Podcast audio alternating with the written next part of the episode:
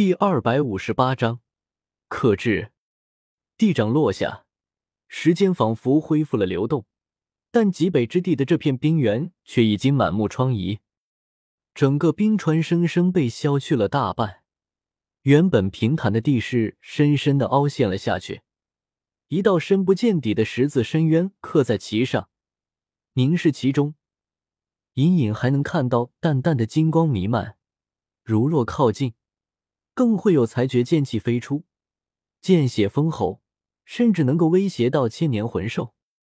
此时的千道流依旧漂浮于半空，雪帝则傲立于冰原之上，只是两人身上的气势却是肉眼可见的弱了下来。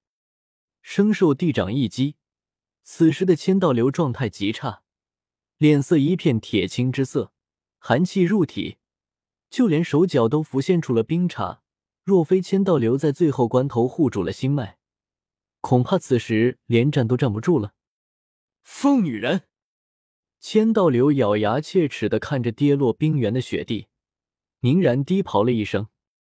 千道流无论如何都没有想到，雪地竟不惜扛着领域被迫的反噬，以伤换伤，以地剑破天使裁决圣剑，更没有想到。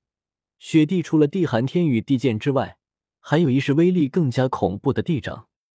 雪帝也没办法，地掌威力虽强，却必须要触碰到对方身体方才能够发动，否则雪帝又岂会如此狼狈？相比之下，雪帝自己其实同样不好受。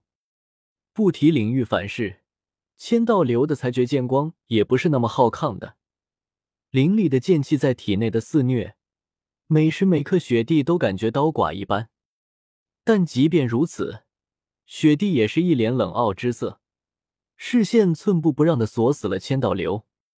千道流眼底更是杀机沸腾，数十年来，他还是第一次如此失态，更何况对方还是一只魂兽，一人一魂兽就这么遥遥相对，虽然沉默不语，恐怖的气息却笼罩了天地。半晌之后，千道流冷哼了一声，没有继续出手，带上寒风和千仞雪，六翼扇动，转身离去。雪帝也没有追击，直到千道流彻底离开极北之地后，方才松了一口气。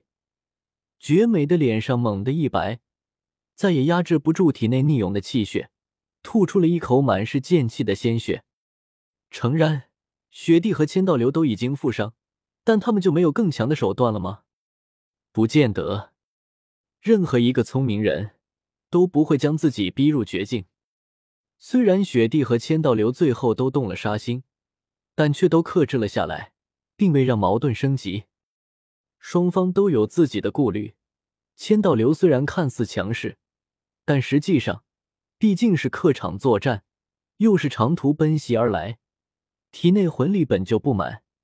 而雪帝却是天生地养的冰雪精灵，在这极北之地本就得天独厚，继续斗下去，恐怕讨不着好。千道流一直记得自己的任务是安全的将千仞雪和寒风带走，而不是逞一时之气。更何况千道流可是知道，极北三天王同气连枝，虽然排名第三的泰坦雪魔王不足为虑，但排名第二。号称冰帝的那只冰帝帝皇蝎可不容小觑，继续纠缠下去，若是冰帝驰援而来，冰雪两地联手，千道流也得吃瘪。而雪帝也明白，千道流是其中一个神奇传人的护道人，牵扯到神奇，雪帝不得不谨慎。对于雪帝而言，就算和千道流死斗下去，除了让这片冰川沦陷之外，对自己也没有好处，就算侥幸胜了千道流，雪帝也什么都得不到，不仅会饿了两大神奇传人，更有甚者，还会引起神奇的不满。到时候，别说让神奇传人帮自己寻找冰神神性了，期望神奇传人以后不要接到斩杀自己的神考才是重中之重了。现在算是最好的结果了，虽然饿了千道流。但也不算死仇，至少冰神神性还掌握在自己手上。世上无难事，只怕有心人。数万年都过去了，雪帝就不信自己找个千年还能找不出来。不过当务之急，还是先将体内的剑气逼出来。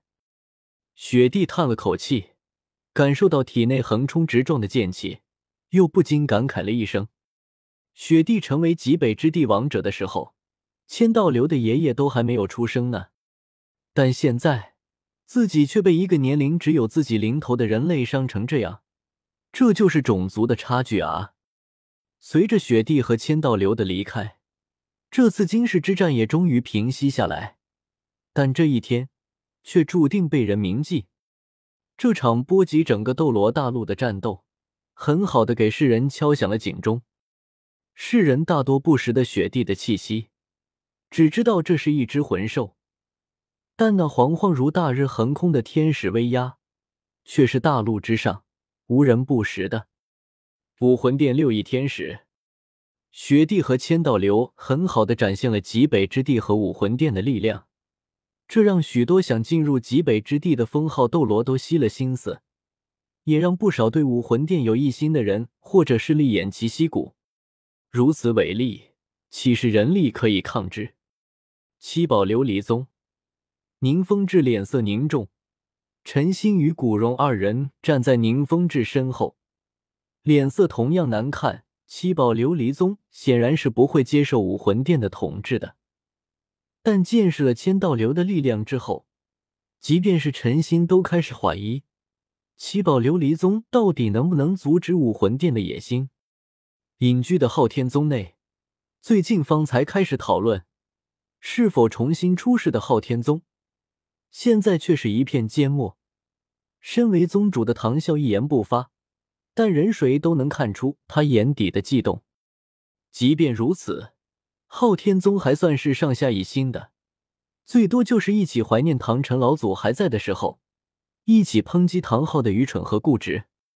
和昊天宗比起来，蓝电霸王宗气氛就诡谲的多了。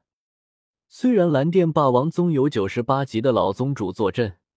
但明眼人都看得出来，当千道流的实力展露出来之后，蓝电霸王宗的人心已经散了。九十八级和九十九级是两个境界，九十八级是绝世斗罗，九十九级是极限斗罗，天与地的差距。若有一日武魂殿来袭，蓝电霸王宗绝对会先从内部溃败。而作为当事人的雪帝和千道流对此却是一无所知。当然。就算知道了，他们也只会乐见其成。没有封号斗罗的打扰，雪帝能够有大把的时间恢复伤势，更不用担心冰神神性会暴露。千道流虽然并不在乎上三宗的态度，但多一事不如少一事。如果上三宗能够主动投降，他也能有更多的时间去培养千仞雪。雪儿，获得天使神的认可了吗？教皇殿中。比比东目光深邃，颇有些迷惘的喃宁自语道：“身为一个野心勃勃的教皇，他当然不愿意看到长老殿势大，更不想看到长老殿出现一个能够与自己抗衡的神奇传人。但身为千仞雪的母亲，他却不由自主的为千仞雪高兴。这份复杂的心情，即便是比比东也不知如何是好，颓唐的坐在教皇的位置上。”一向强势的他，此时却有些无力。疯子怎么会在极北之地？另外一道充满神圣气息的神性又是从何而来？疯子那家伙不会从哪里拐了个神奇传人吧？星罗帝国的一处密林之中，戴沐白玩味的笑了笑，不无调侃的挑了挑眉。沐白，寒风他。另一边，和戴沐白一起离开星罗帝国的朱竹清见戴沐白脸色松弛下来，连忙问了一声：“以朱竹清的境界，自然不可能从几道模糊的气息之中感受出什么，但身负天煞神性的戴沐白却能感知到寒风身上的防御神性。”听见朱竹清的声音，戴沐白漫不经心的笑了笑，耸肩道：“放心吧。”疯子那家伙被人救走了。戴沐白自身的境界也不够，再加上星罗距离极北之地极远，所以戴沐白也只能从神性之中判断一二。至于寒风被谁救走了，戴沐白却是不知。不过，既然寒风被救了，戴沐白就不再担心了。俗话说：“祸害一千年。”寒风显然是属于那种要遗臭万年的货色，怎么可能这么容易就陨落呢？海外海神岛之上，波塞西看着海神岛正中的海神柱，南宁道：“武魂殿竟出现了两尊神奇传人，诸神并起，大争之势，不知道我能不能在这个时代找到海神大人的传人呢？”身为海神大祭司的波塞西看到的远比世人都要多。世人只看到了雪帝和千道流的强大，却没有注意到更加重要的神性。这也不怪世人，毕竟神性可不是想感知到就感知到的，实力不够，连接触神性的资格都没有。波塞西虽然看到的多，但却不在意。有什么好在意的？大陆上能让波塞西在意的人，已经数十年未曾出现过了，生死未卜。海神岛又远在海外，再加上海神庇佑，就算大陆沉了，海神岛也屹立不倒。能让波塞西在意的，只有海神的传承而已。